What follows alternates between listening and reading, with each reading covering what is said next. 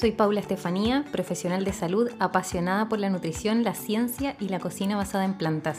En este espacio encontrarás consejos útiles, experiencias y conocimiento basado en evidencia, cuyo propósito es ayudarte a nutrir tu cuerpo y mente desde el amor propio y la compasión. Además te daré herramientas para que puedas construir y disfrutar de un estilo de vida realmente saludable. Así que dicho esto, bienvenidos y bienvenidas a Nutritivamente, un podcast de salud y bienestar.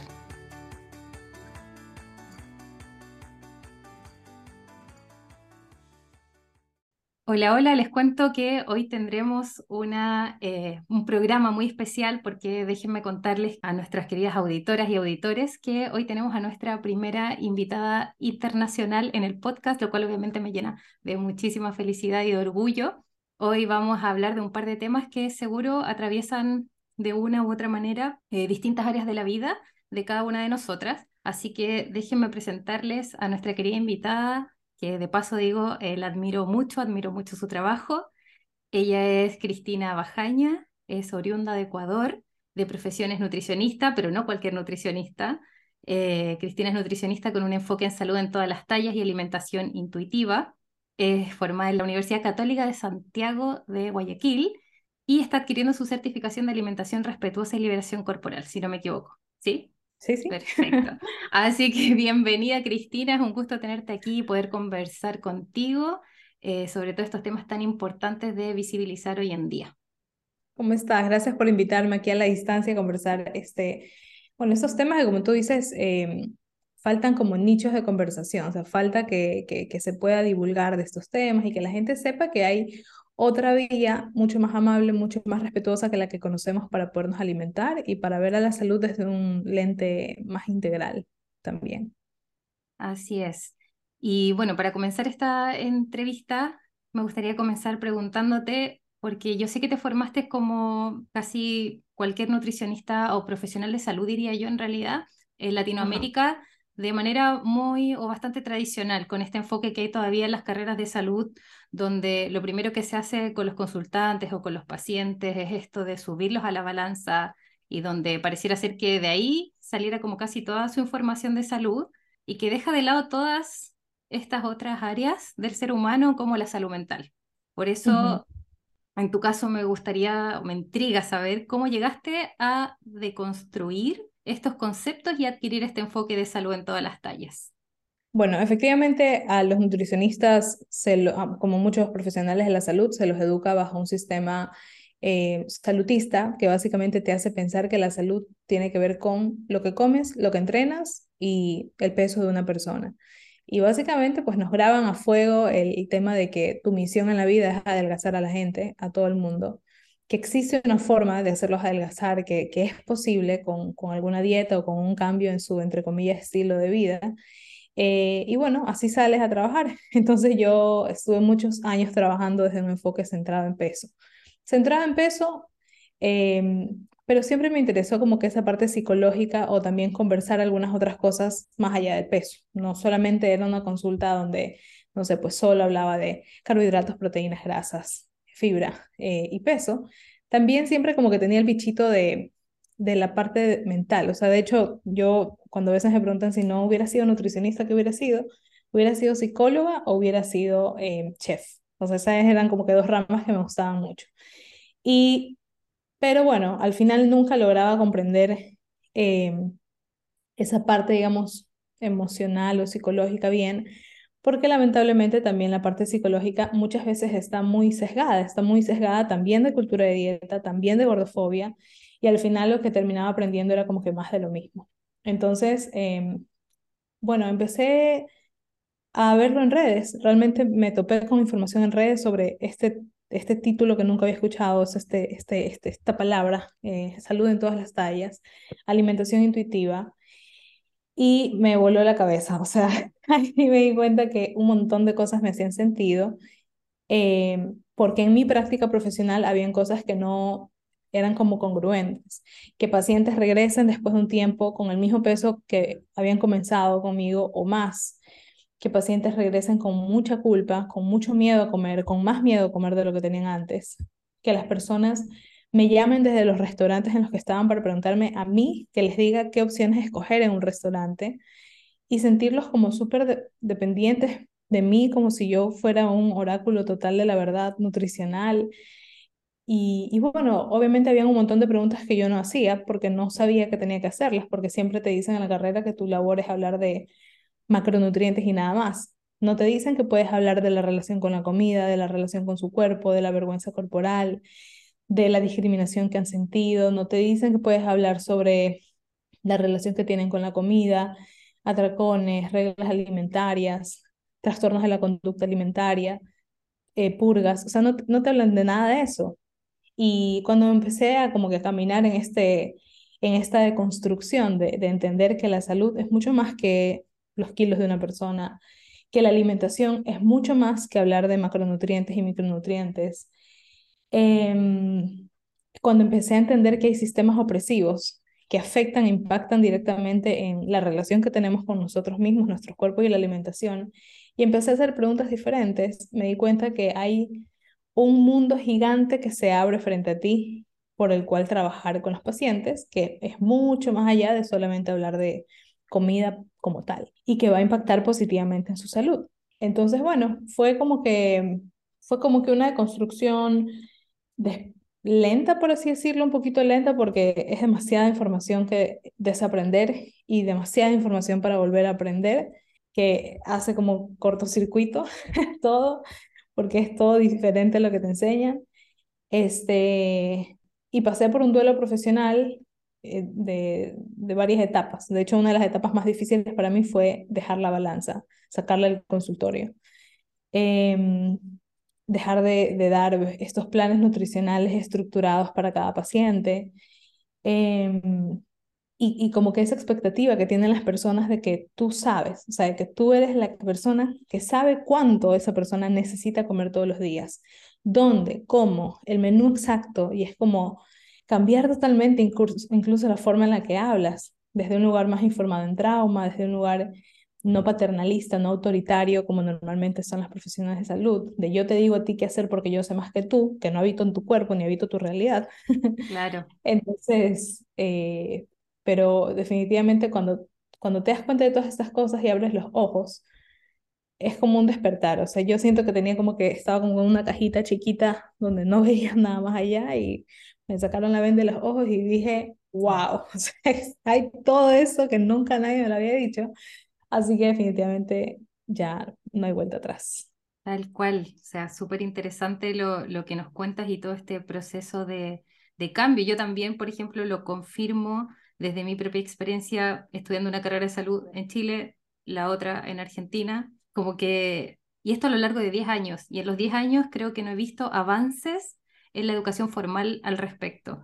Como que creo que acá, sí, creo que acá en Latinoamérica como que todavía cuesta mucho poder encontrar profesionales que no te juzguen por, por tu aspecto físico o que te categoricen dentro del IMC, ¿cierto? eh, digo, esto tan obsoleto, ya el estigma del peso tan dañino y que todo esto tiene que ver con esta cultura de dieta que tú mencionas en la que estamos inmersas, estamos inmersos todos. Entonces, eh, eh, un poco en relación a esto, me gustaría preguntarte algo que me parece que podría ser muy enriquecedor saber y que es cómo funciona eh, de manera general una consulta con un profesional de la nutrición que no se centra en el peso. Bueno, Dependiendo del caso, porque cada persona vendrá con, casos diferentes, ¿no? Algunos vendrán con diabetes, otros vendrán sin condiciones, sin enfermedades, otros vendrán eh, anhelando que los acompañes y que los ayudes a salir del dietismo crónico, a salir de un trastorno de la conducta alimentaria. Cada caso es diferente, pero básicamente que sea no centrada en peso es que no se utiliza la pérdida de peso como un sinónimo de éxito en la consulta y no se lo toma en consideración para eh, valorar la salud de la persona se toma en consideración un montón de otros factores y un montón de otras preguntas que hay que hacer. Incluso se toma en consideración la salud mental. Una de mis preguntas básicas en consulta es si tienes también una condición, no solo de salud física, porque la salud mental usualmente se la deja de lado casi siempre. Entonces es como, ¿cuáles son tus condiciones de salud física, pero también de salud mental? Em, se toma en consideración pues los signos eh, a través de los cuales tu cuerpo te va indicando em, que se siente bien, o que hay algunas cosas por mejorar, como la digestión, eh, la menstruación, la relación con tu alimentación, eh, la, la, relación con tu cuerpo también, este, pues, los exámenes de laboratorio, eh, la parte hormonal, eh, estados de ánimo. Eh, también se toma en consideración las, las conductas de, de, autocuidado que pudiera o no tener la persona, que al final estas conductas de autocuidado no son no son solo como decisiones individuales porque dependen también de los privilegios, de los accesos que tenga cada quien, pero el, eh, el descanso, cómo duermes, la actividad física, si es que la haces desde un lugar placentero, si es que lo haces desde un lugar de castigo al cuerpo y para merecer comer, cómo está tu hidratación, tu exposición solar, eh, gestión emocional, o sea, se revisan un montón de cosas donde te das cuenta que cuando, cuando uno tiene un enfoque centrado en peso, las preguntas que haces y el, el abordaje que haces es mucho más pequeño, es mucho más cortito y no alcanzas a ver o a dimensionar las cosas más desde un lugar más amplio. También la cultura en la que vivimos es mucho de perfeccionismo y la cultura de dieta al final eso nos, nos lo hereda. Entonces las personas tienen la tendencia a pensar que como están alimentándose o como están moviéndose está mal, porque no es perfecto, porque no es como, como nos dicen que debería de ser, como, si vieran, como si vieran comer correcto, como si vieran comer estricto, rígido, que así tiene que lucir, que el plato de Harvard, y si no comiste como el plato de Harvard, entonces te sientes culpable, y si no entrenaste esa semana cinco días a la semana, te sientes culpable, y si no terminaste muriendo del sudor, del cansancio en el piso del entrenamiento, entonces no hiciste bien.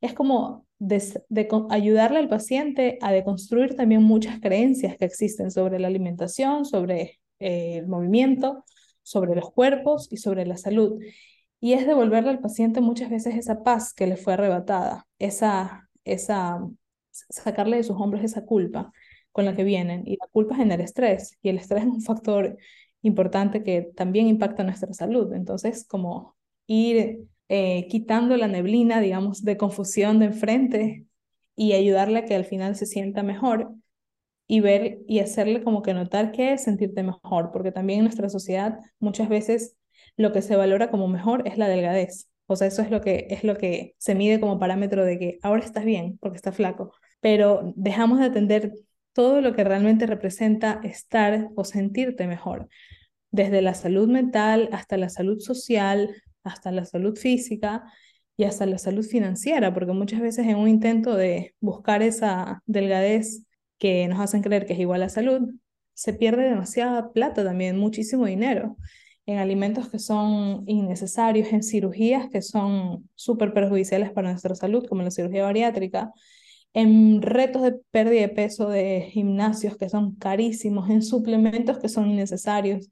Y todo eso también desestabiliza tu salud financiera, o sea, todas esas cosas también impactan en tu salud. Así que es como súper amplio. Súper, súper amplio.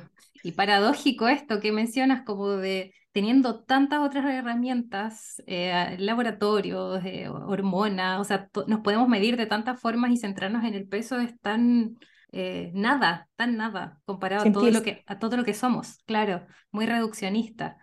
Em, entonces, claro, a quienes hemos leído un poco, y sobre todo tú que estás muy metida en este tema del mundo de la cultura de dieta, sabemos que atraviesa desde la publicidad que vemos, eh, las redes sociales, por supuesto, hasta nuestros diálogos internos, lo que nos decimos a nosotras mismas, eh, nuestra autopercepción, y que también eh, impacta nuestros diálogos externos, incluso nuestras conversaciones con los demás. Entonces, como quizás para muchas de nuestras auditoras y auditores este concepto de cultura de dieta puede sonar como algo nuevo, como algo medio extraño, no. Me gustaría preguntarte, Cristi, ¿qué es o cómo definimos cultura de dieta?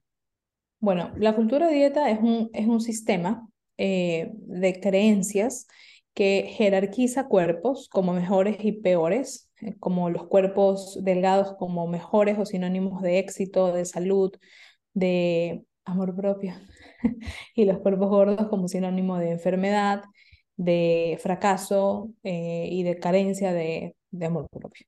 y básicamente lo que te dice es que para alcanzar ese cuerpo mejor, tienes que comer de cierta forma correcta.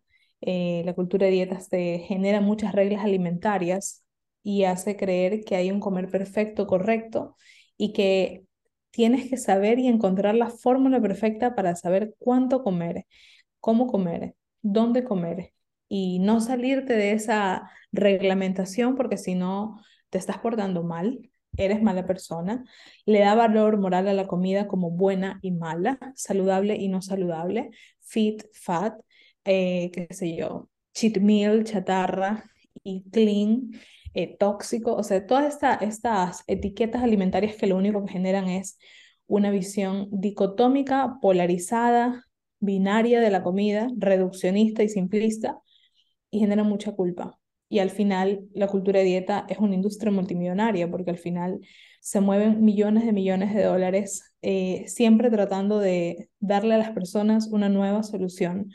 Que si no te funcionó la dieta de Atkins, ahora existe la dieta keto, si no funciona esta, ahora está el ayuno intermitente, si no, entonces hasta esta cirugía bariátrica, si no, ta, ta, ta, y perdemos toda nuestra vida y nuestra salud también, física, mental y social y financiera, eh, tratando de encontrar ese cuerpo que es el que al final va a ser el cuerpo normativo y socialmente aceptado.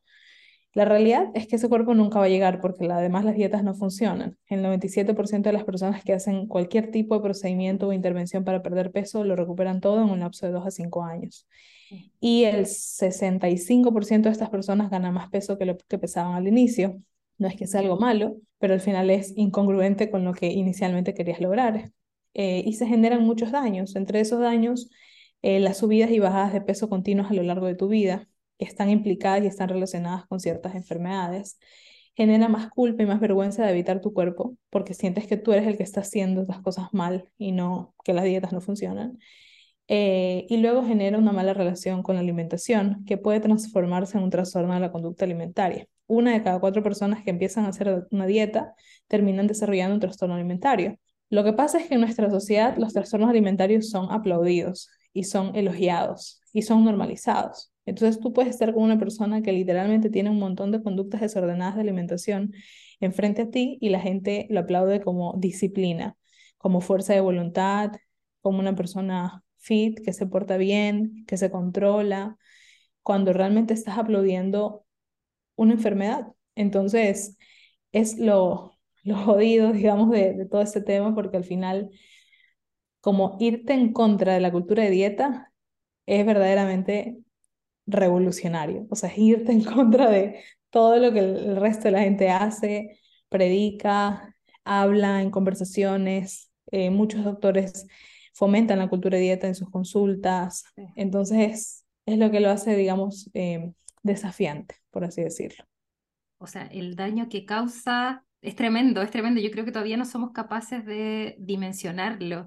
Y tan común, tan común en esta mentalidad de dieta, de cultura de dieta, que tú dices que nos dice también esto, que tenemos que sufrir para estar bien. O sea, cómo eso impacta en nuestra salud mental es tremendo. La frase típica que yo siempre pienso es como la que me decía mi abuela o mi mamá, quizás también en su tiempo, de que para ser bellas hay que ver estrellas. Yo ahora lo pienso y digo, es nefasto, porque me crié con eso. O sea, claro, no, no es algo nuevo, la cultura de dieta viene pues pasándose de generación en generación en generación y, y, así como tú, yo a veces me pongo a pensar en frases que escuchaba de niña y que normalizadas uno las entendía y, era, y eran incuestionables, o sea, eran como, claro. Eso es así, o sea, sí, la belleza cuesta, como te dicen, sí, eso es que eso es así, o sea, nunca había alguien que te pueda decir, este, o sea, tu, tu principal objetivo de vivir aquí no, no, es ser bella, buscar ser bella, ¿y qué es ser bello? ¿Y de dónde se hacen estas construcciones sociales? Y, y como que abrir el panorama, o sea, era algo que nadie nunca antes lo hacía, ¿no? Y ahora tenemos como que mucha información, mucha más información de lo que tuvieron nuestros padres. Entonces, al final ellos no lo hicieron de malas personas. Eh, hay que verlos con mucha compasión eh, de que ellos hicieron lo que pudieron con las herramientas que hicieron y son una generación a la cual le cuesta mucho, porque yo tengo no solo mi mamá, sino pacientes que eh, pues tienen 60 años también y luchan muchísimo con, con, con un rechazo corporal súper fuerte que, que, es más difícil, digamos, de desaprender cuando, cuando ya eres como que más mayor, ¿no? Porque lo, vienes, lo, vienes, lo tienes tan arraigado pero es posible, no es imposible. Tampoco creo que haya un camino de graduación, de que, ah, mira, lo comprendí todo. Creo que uno siempre está en continua de construcción y siempre te estás enfrentando también ante situaciones nuevas que, digamos, que pueden, que, que van a demandar que, que entres en, en un nuevo proceso de, de hacer las paces contigo.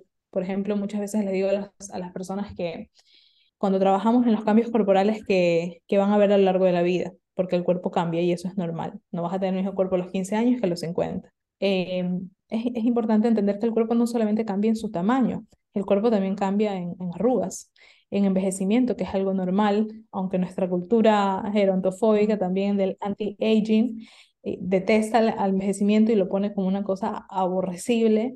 O sea, una persona que tú le digas vieja se siente literalmente insultada, ofendida, se siente vejada, ofendida, sí. cuando, porque nos han enseñado a ver la vejez así, nos han enseñado a verla como algo a, como algo que, a lo que además le podemos huir. Y la realidad es que el envejecimiento es algo tan fisiológico, es, es tan normal. Lo normal sería que no envejezcas, ¿no? Entonces, eh, enfrentarte a todos los cambios que tu cuerpo va a tener a lo largo de la vida, los cambios que van a haber después de un embarazo, si te embarazas, las arrugas, la celulitis, la flacidez, las canas, la caída del pelo, todas esas cosas son como que nuevos retos que van a ir apareciendo a lo largo de tu vida y que, que vale la pena, digamos, estar en continua deconstrucción, como te decía.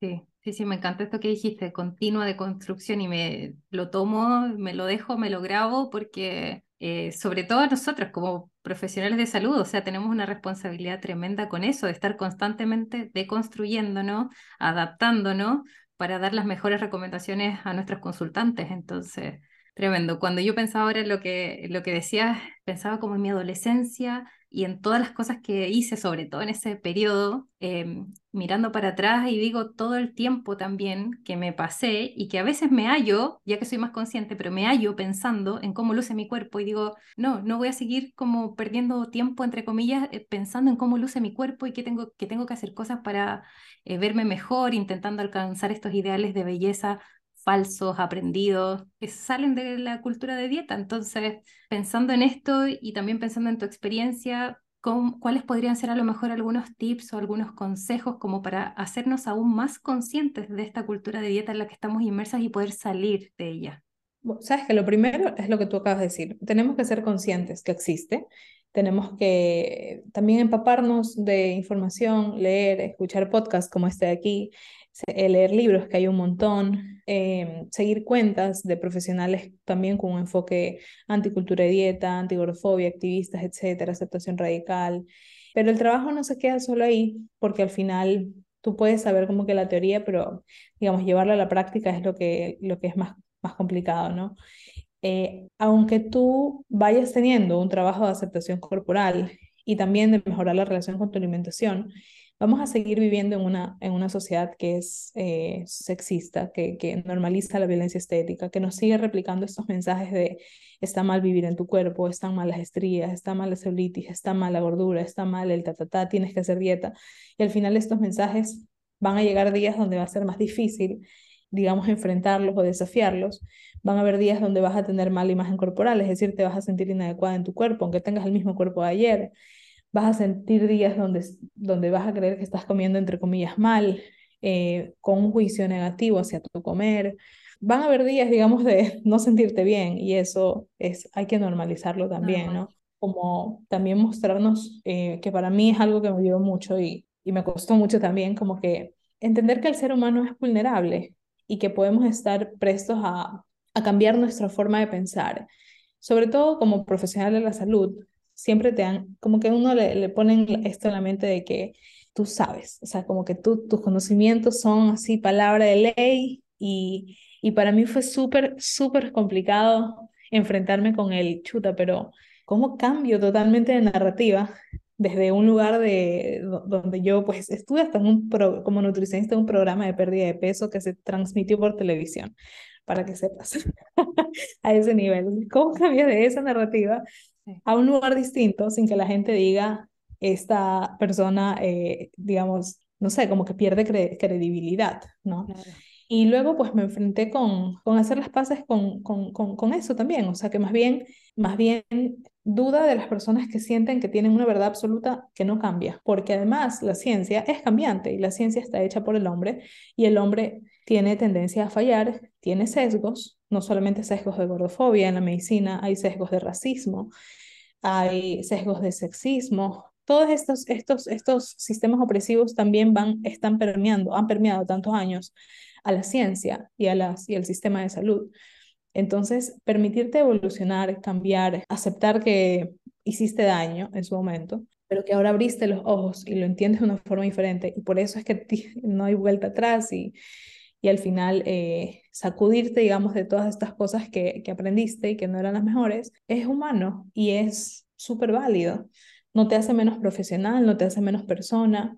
Incluso como persona individual, pasa mucho, me, me sigue pasando hasta el día de hoy, que yo era pues la, la que tenía la identidad de, de la de las vegetales, la de la dieta, la que siempre pues lleva su comida diferente, la, la, la, la, típica, pues el típico estereotipo de, como entre comillas, tiene que comer la nutricionista. Y como que romper con todos esas, esos estereotipos y esos, eh, esa, esa imagen o esa identidad que yo mismo creé y que todos están acostumbrados y que es rarísimo verme a mí ahora, digamos, compartir eh, la comida con el resto de personas sin estar pidiendo algo diferente a domicilio o traer mi recipiente con comida, entre comillas, saludable. Es como también quebrar con esas, esos pensamientos que tenían de ti como persona eh, es difícil, pero al final es necesario porque el mejorar la relación con tu alimentación, con tu cuerpo, es un trabajo que lo haces por ti, ¿no? Para sentirte mejor tú. Este, aunque sigan habiendo sistemas de opresión, porque van a existir, no se van a eliminar, lamentablemente. Las cosas están cambiando en términos de que se habla más de estas cosas, digamos, también en redes. Pero para que termine, imagínate cuántos años viene teniendo la lucha contra el racismo y sigue habiendo racismo. Entonces, lo mismo, ¿cuántos años más tocará de lucha contra gordofobia y violencia estética y seguirá existiendo? No todas las personas van a tener el mismo pensamiento. Pero mientras tanto, este, pues hacer esos trabajos individuales te va a ayudar mucho. Y eh, bueno, hay varios recursos que, que se pueden leer eh, desde la alimentación, aunque no me gusta como que categorizarme o etiquetarme en un solo modelo de alimentación, pero hay varios modelos de alimentación respetuosa no basados en, no centrados en peso, no centrados en cultura de dieta. Uno de ellos, el más probablemente extendido, estudiado, es el modelo de alimentación intuitiva, Em, está el modelo de mindful eating o alimentación consciente, está el, el modelo de alimentación conectada. Y pues básicamente la cuestión es que tengas una alimentación libre de reglas alimentarias, donde puedas honrar las necesidades no solamente de tu cuerpo, sino también de tu mente y de tu dimensión social, em, hacer las paces con la comida, hacer las paces con el placer, honrar tus señales corporales de hambre, de saciedad, eliminar la mentalidad de dieta, eliminar los pensamientos y los juicios negativos alrededor de las comidas, tanto negativos como positivos, ni, tener la comida en un altar moral allá arriba, ni tampoco este, tenerla en el subsuelo como esto es malo, esto es, me hace, me estoy portando mal, etc. Sí. Y al final, eh, eso, como ir encontrando tu camino, porque cada, cada persona va a ser diferente y para cada persona el comer eh, de forma conectada, intuitiva con tus valores como persona también va a ser distinto. ¿Eso?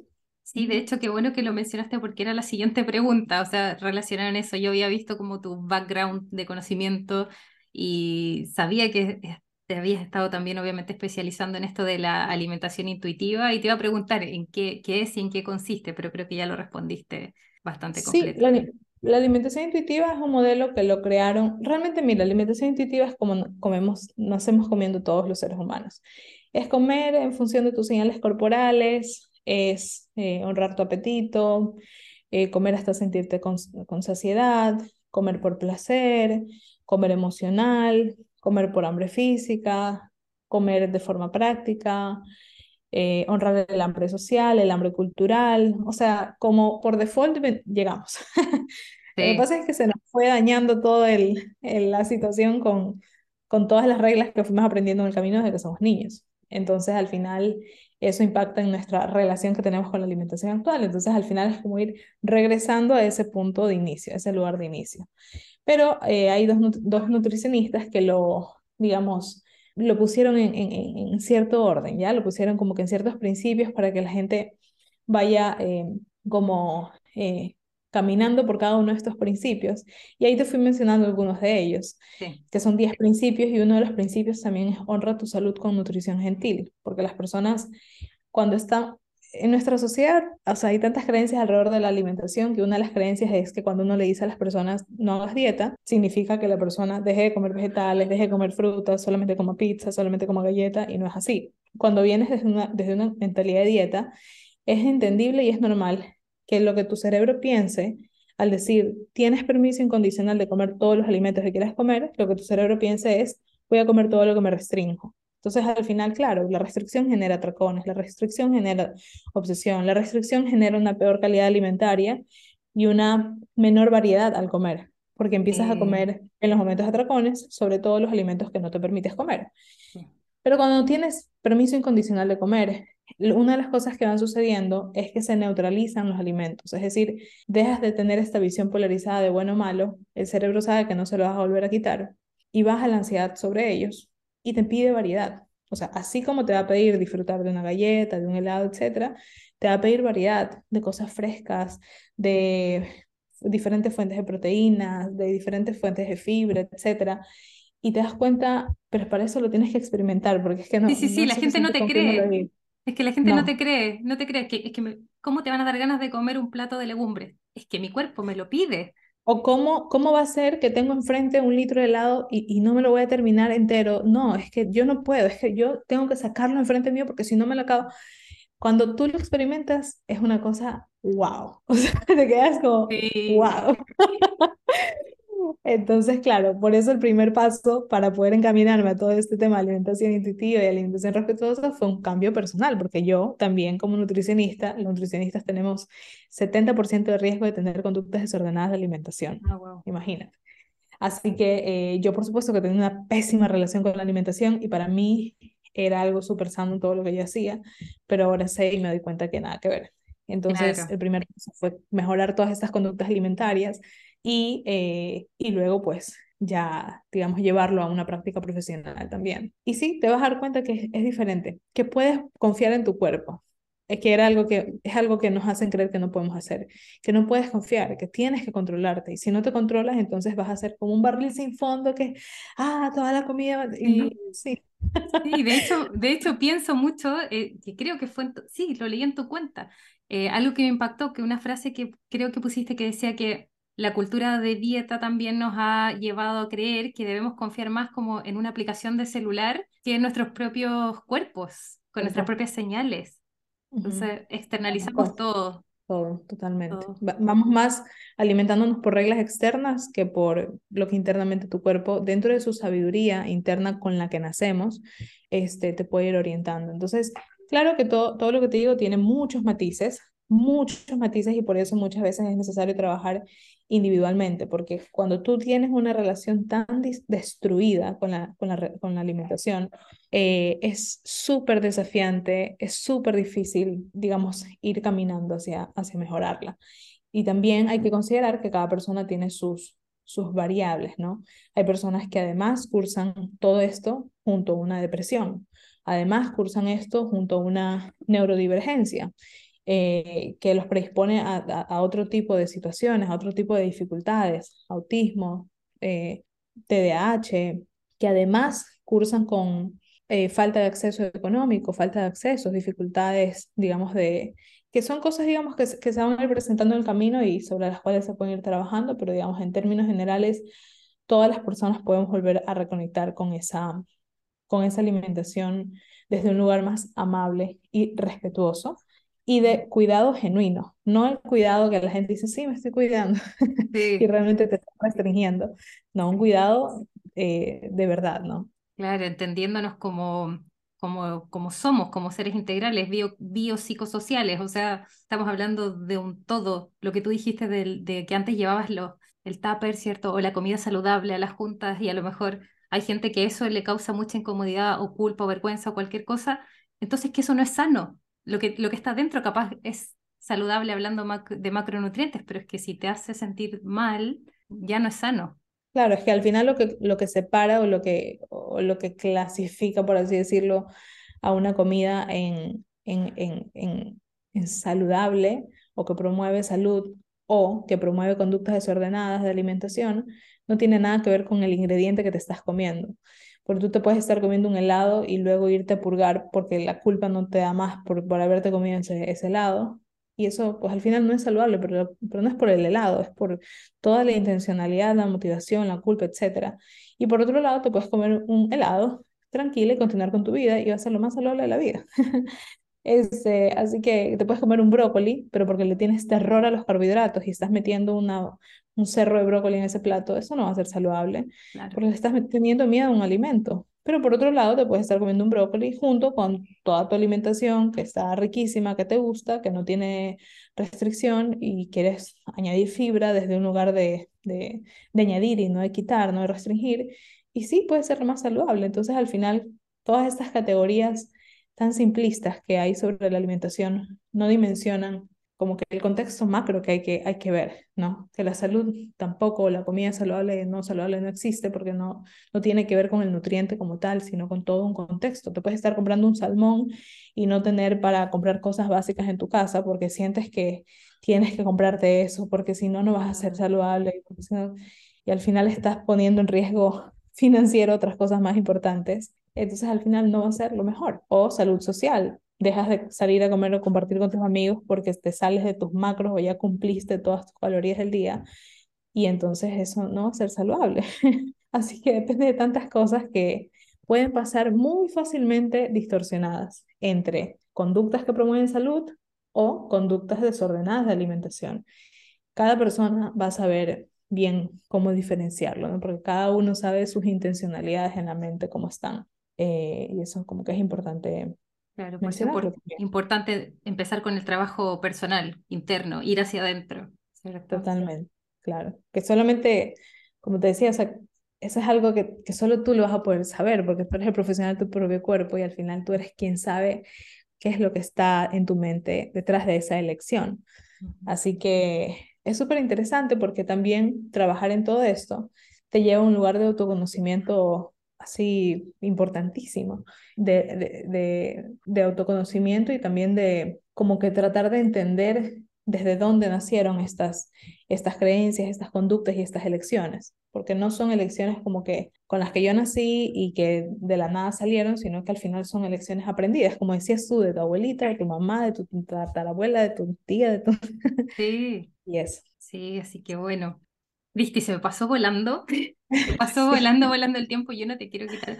Así que yo quiero agradecerte de todo corazón este tiempo que dedicaste, eh, el haber aceptado eh, participar acá en el podcast, en esta entrevista y mm, habernos transmitido tus conocimientos de manera tan abierta, tan amorosa. Así que para finalizar solo te voy a pedir dos cosas.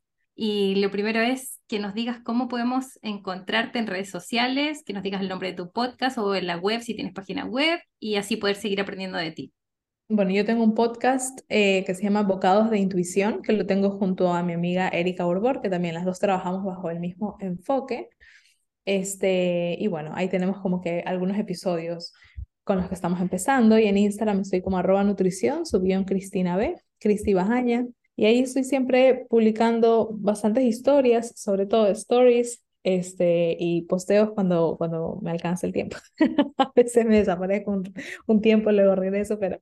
También eso es súper necesario a veces, la desconexión de las redes. parte de la utilidad es la, desconexión porque es un espacio demandante. O sea, peor cuando tocas estos temas que son como un poco este, susceptibles, que tocan nervios y fibras de las personas y, y saltan, digamos, a, a veces a, a responder de formas no tan respetuosas. Así que claro.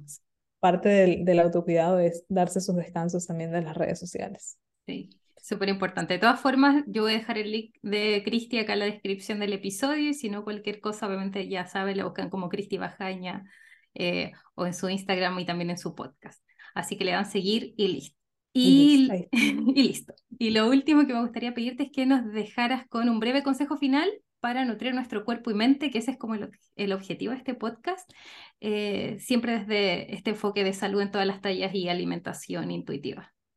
Bueno, que te des la oportunidad de, de desprenderte de ideas o de narrativas con las que quizás crecimos, que te puedas estar dando cuenta que no hacen clic contigo, no conectan contigo, no son congruentes con tus valores con tu esencia como persona, que quizás te han hecho mucho daño, pero que sepas que hay un camino diferente, mucho más amable y respetuoso. Que la alimentación es mucho más que los nutrientes y las calorías, que no hay una forma de alimentarse correcta o incorrectamente ni perfecta, que la alimentación es cultura, es tradiciones, es emociones, es nutrientes, pero también es la parte social, es la parte eh, de, de conexión con otras personas, de autoconocimiento, y entonces al final, cuando tomas todas estas consideraciones alrededor de la alimentación, va a ir, va a ir haciendo eh, mucho sentido con, con tu realidad de vida. Que la alimentación jamás debería estar plagada ni de culpa ni de vergüenza.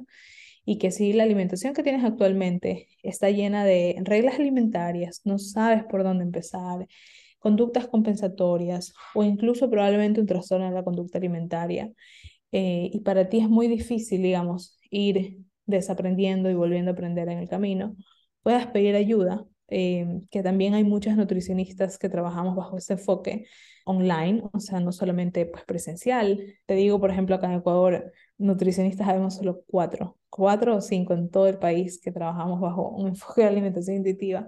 Así que lo bueno es que hay, hay online. Así que busques también como que estos apoyos online y busques comunidad. La comunidad no solamente son personas, la comunidad es escuchar ese tipo de podcast, es, leer libros, es seguir a redes, dejar de seguir cuentas también. Es hacer una limpieza, es poner límites, es eh, poner límites en las conversaciones alrededor de los cuerpos, de las dietas. Hay muchas cosas sobre las cuales trabajar. Tómate tu tiempo con paciencia, con autocompasión y eso principalmente. Mm, muchas gracias, muchas gracias Cristina, muchas gracias también a a todos quienes van a estar escuchando este capítulo.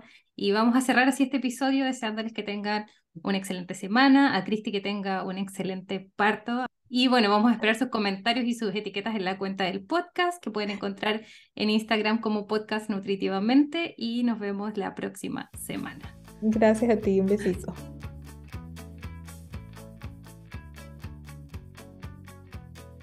Gracias por escuchar este episodio y apoyar este proyecto que construimos en conjunto. Si quieres seguir reflexionando en torno a estos temas, no te pierdas el próximo episodio de esta temporada. Y si de paso te animas a calificar el programa en esta plataforma, te estaré sumamente agradecida. Como siempre recuerda, no eres lo que comes, eres mucho más. Hasta luego.